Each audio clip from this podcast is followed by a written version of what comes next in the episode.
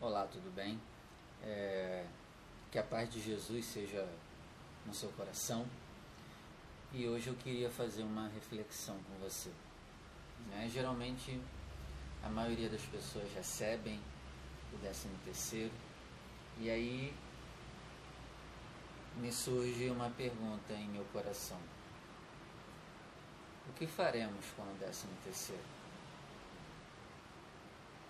Que você fez? Que você vai fazer? Quando a gente lê a segunda carta aos Coríntios, você vê ali Paulo cobrando muito daquela igreja generosidade. E é como se ele estivesse dizendo assim, ó, não é só vocês que devem desfrutar do dinheiro de vocês. Pessoas à sua volta também precisam desfrutar.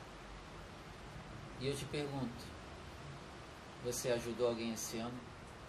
Você ofertou na vida de alguém esse ano? Quando você recebe o seu salário, qual é a primeira coisa que você pensa em você, nas suas contas? Ou você pensa, vou ajudar alguém? E aí talvez você possa dizer, ah, mas não tem como eu ajudar, o meu salário já é contado para as minhas coisas. Tá bom, e no décimo terceiro que vem algo a mais? Alguém desfrutou do seu décimo terceiro? Ou você comeu sozinho o seu décimo terceiro todo? Com a sua vaidade, com a sua compulsão de comprar, de gastar, de se embelezar. E eu não estou dizendo que você não deva fazer essas coisas. O dinheiro é seu, você trabalhou, você merece. Mas será que você não pode tirar uma parcela, uma porcentagem e ajudar alguém? E ainda mais você que é crente só gasta com você, só pensa em você, é os seus boletos e as suas contas. Quem você ajudou esse ano? Quem você ajudou esse ano? Quem você vai ajudar esse ano?